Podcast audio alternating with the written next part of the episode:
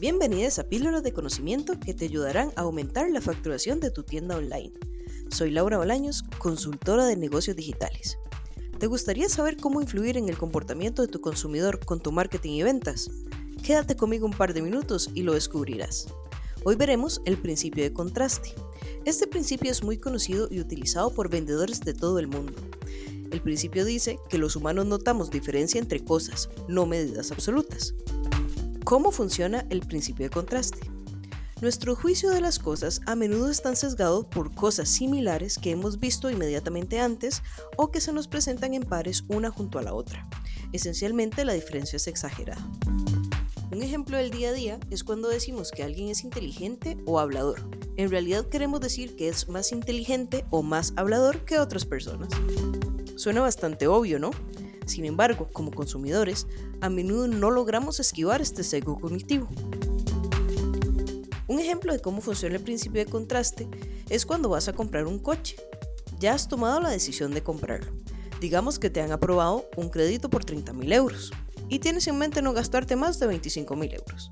La vendedora, que tiene experiencia y conoce bien el principio de contraste, va a empezar por presentarte los coches más caros que tiene en su lote es posible que te ofrezca probar alguno en su circuito de conducción.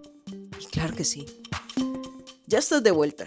Y con la adrenalina a mil de la emoción, ella ahora te va a mostrar los coches que están en tu rango de precio. Y es muy probable que te vayas a casa con un coche de alta gama, pero no solo eso, porque ella también te ofrecerá los extras. Y por solamente 2.000 euros más, tienes mejoras en el sistema de sonido y radio satelital. Y por otros 2.000 más, tienes los asientos de cuero. Sabes que vas un poco fuera de lo que tenías presupuestado, pero es que ella también te ha dicho que te lo mereces. Y bueno, cuando ya has firmado por un coche de 25 mil euros, poner 4 mil más en la cuenta se ve muy pequeño. Te han aplicado el principio de contraste. ¿Cómo lo podemos hacer dentro de un e-commerce?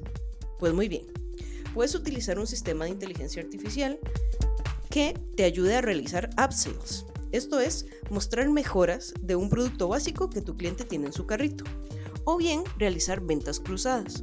Esto es mostrar productos complementarios de ese producto básico que tiene en su carrito.